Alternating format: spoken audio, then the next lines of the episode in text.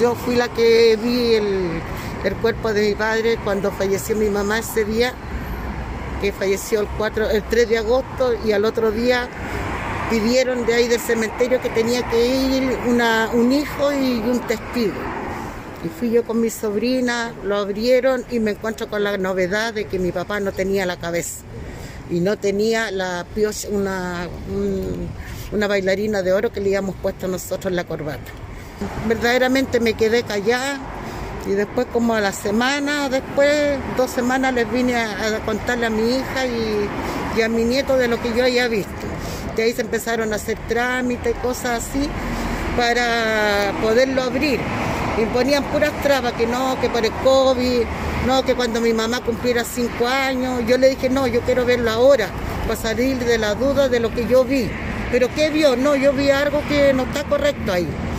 Y así sucesivamente hasta que abrieron el cuerpo y me encuentro de que mi papá, al estar entero y a los dos, tres meses que lo abrieron, no estaba el cuerpo de él y ahí pusieron una, una calavera entera, una calavera completa y negra como carbón. Y yo sé que ese no es él. Pero ahora, como le digo, yo quisiera que le hicieran un ADN para que se den cuenta qué persona es la que está ahí, porque a lo mejor hasta los mismos familiares de la persona esa no tiene idea de que esta persona está enterrada en el nicho de mi padre. Que se haga justicia. Eso es lo que quiero para que no le vuelva a pasar a otras personas y yo creo que a mucha gente le ha estado pasando porque yo creo que si hay gente que se dan cuenta o llegan a abrir algún, otro nicho, a lo mejor se van a cuenta que le van a faltar otras cosas a sus familiares. Una gravísima denuncia que confirma eh, las exhumaciones ilegales que se han producido en el cementerio, en Santinés eh, bajo eh, el conocimiento e incluso bajo instrucciones del anterior gerente que tenía esta corporación, don Rodrigo Macuada, y quien habría dado órdenes o instruido junto a su secretaria eh, en varias oportunidades, tal como lo denunció el presidente del sindicato eh, y otros dirigentes eh, que señalamos en, en una anterior oportunidad, para que se pudiera hacer intrusión en las bóvedas y los nichos para sacar productos que pudieran tener un valor comercial, como collares, eh, dentaduras con eh, contenidos metálicos de oro, de plata o de otro carácter, y también posiblemente para tráfico de órganos. Medida eh, gravísima que ha tomado la administración de la, antigua alcaldesa Virginia Rellenato eh, en relación con la administración de los bienes municipales. ¿no?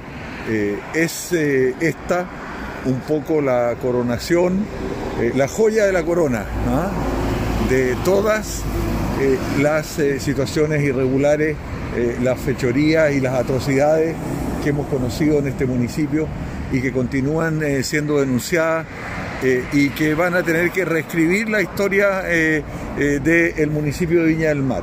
En realidad se está reescribiendo la historia porque todo esto se ocultó y se ocultó con ayuda de funcionarios, se ocultó a veces con la dilación y la demora que tuvieron los procesos judiciales, pero esto no puede quedar así porque no es posible que solo eh, se eh, reste eh, de la posibilidad de ejercer cargos públicos y otras medidas a la alcaldesa sin que todos los secuaces y todas las personas que han sido cómplices de esta gestión, este verdadero antro de criminalidad que denunció la alcaldesa ayer, eh, esa verdadera mafia que eh, existió en varios lugares, eh, tiene que ser eh, descubierta eh, y desentrañada completamente.